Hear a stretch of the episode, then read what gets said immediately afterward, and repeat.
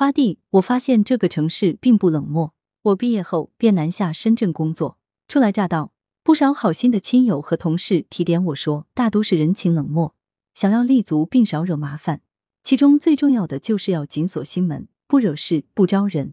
在深圳工作几年后，我已经深刻体会到了前辈们的良苦用心，也明白了独善其身的好处。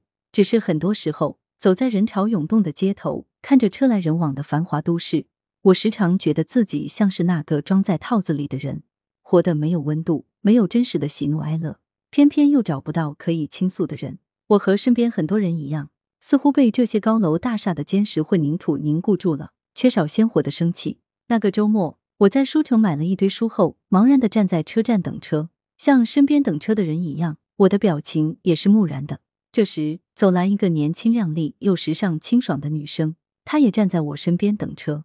她打量了我一下，竟开口说我皮肤不太好。我愣了一下，扫了她一眼。她很漂亮，是个精致的都市丽人。她的皮肤是真好，白皙明净，吹弹可破，像刚剥了壳的鸡蛋。但我只机械的应付了她一句，便将目光收回，心想她大概又是个推销化妆品的业务员吧。除了业务员，一般人不会跟陌生人搭讪。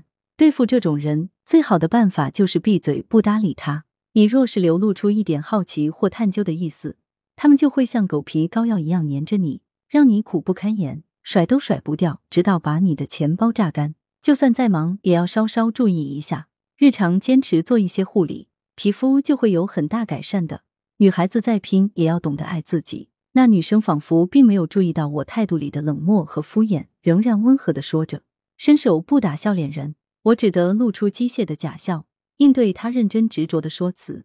她坚持说了很多护理皮肤的常识，诸如怎么清洁皮肤。怎么保湿？怎么防晒？还说了一些懒人日常护理皮肤的经验之谈。时间很难熬，像蜗牛一样拖沓。我一边心不在焉的听着，一边张望着公交车驶来的方向，生怕他下一秒钟忽然就从包里掏出一套待推销的化妆品，或者是一张名片。所幸都没有。直到我等待的公交车驶来，他仍保持着温和的微笑，亲切的分享着他的护肤经验。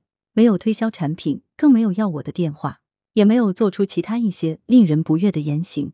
我逃也似的跳上公交车，站定后看到站台上的他，仍只是笑着冲我挥了挥手，好像挥别熟识的朋友。公交车开动后，很快就看不到他的身影了。然而，我的心却久久不能平静。想想他肩头挎着的是一只小巧可爱的小方包，比巴掌大不了多少，和一般推销人员的大包迥然不同。或许他只是看到我皮肤不好，便想在有限的时间里。善意的分享他切实有用的经验罢了。或许此前的他也曾被皮肤问题困扰过，所以深知皮肤不好对一个青春女孩意味着什么。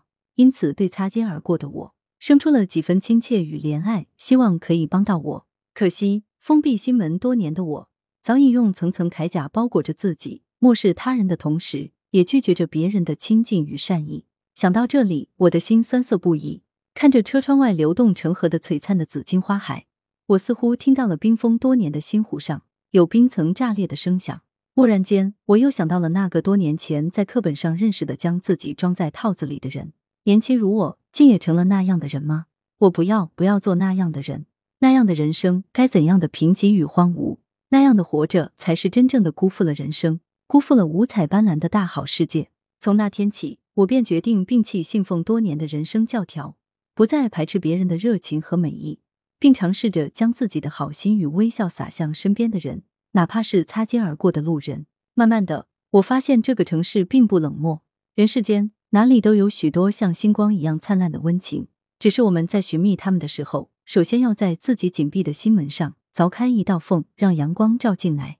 就像现在，我得到了越来越多人的亲近，也时常被别人的温情包裹着、感动着。这样的感觉真好。来源：羊城晚报·羊城派。责编：黄昼辉。